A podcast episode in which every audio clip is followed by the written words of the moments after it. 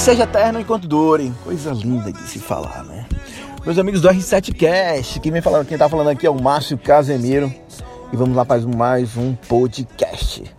Eu venho falando há algum tempo, inclusive fiz uma live aí no, no, perfil do Ramon, já escrevi algumas coisas, né? Tem algumas coisas que eu coloco também no meu no perfil pessoal, que é Márcio Casemiro. Quem quiser seguir, fique à vontade. E exatamente sobre sucesso do cliente, a Customer Experience, NPS, enfim. E, e Seja Eterno Quanto Dure, eu estou remetendo ao LTV. Porque Seja Eterno Quanto Dure, a gente fala sobre relacionamentos, né? Amorosos e tudo mais. Que seja muito bom. E o que é bom, às vezes, dura pouco. Na verdade, quando eu jogo isso para a área de negócios, eu estou falando do LTV. LTV que nada mais, nada menos é o Lifetime Value, que é exatamente o valor do tempo do seu cliente indo para a tradução ao pé da letra. Né? É bom você ter noção de calcular o seu LTV, exatamente para você saber se realmente o seu CAC está sendo bom ou não.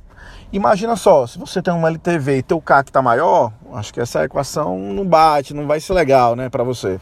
Então é importante você ter esse cálculo, né? E quando a gente fala sobre lá da parte de trás, que é o sucesso do cliente, isso nasceu muito de produtos de recorrência e vão se adaptando para a realidade dos, dos, negócios de hoje em dia, como os negócios físicos, são lojas, enfim, que já não tem tanta recorrência assim, porque fica mais difícil você medir, mas é sempre possível, né?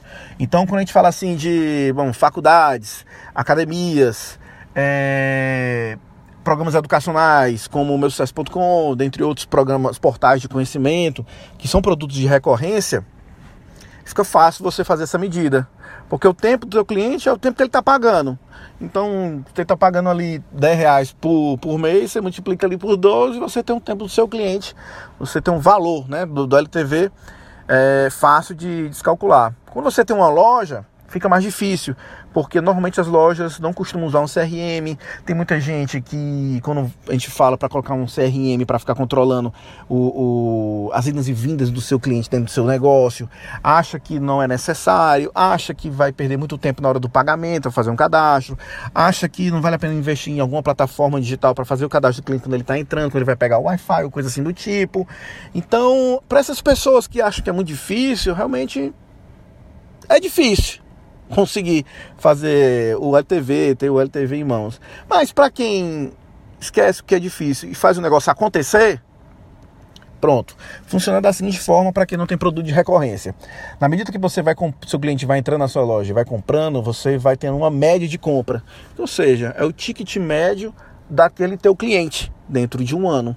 Ele vai lá, compra uma camisa em janeiro, bonitão, pá, não sei o que Daqui a dois meses ele vai de novo, pum, comprou uma calça, massa, que não sei o que. Daqui a um mês ele vai de novo, comprou um presente para alguém, não sei o que. E você está acompanhando o teu cliente, ele está gastando. Então você vai tirar a média de gasto que ele tem dentro do ano e tá ali você tem o valor, né? O valor dele, do tempo do teu cliente dentro do teu negócio. Então, o teu CAC para ele tem que ser menor. Né? O CAC tem que ser menor do que o LTV para valer a pena, para ir para assim, essa equaçãozinha bater bem direitinho. Eu vou tentar lançar um, um, um, um outro podcast falando um pouco mais de detalhe como é o cálculo, aí você envolve o ticket médio, aí tem um tempo de retenção, enfim, envolvendo o LTV, e a gente faz o cálculo com base também no, no CAC, né? O CAC, para quem não sabe, é simples e básico, né? É o custo de aquisição do cliente, que vem os custos do marketing, o custo do setor de vendas, o custo, geral.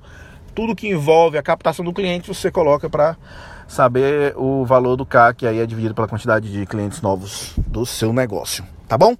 Meus amigos, vou ficando por aqui. Espero que tenham ajudado, tenham contribuído com algo, né?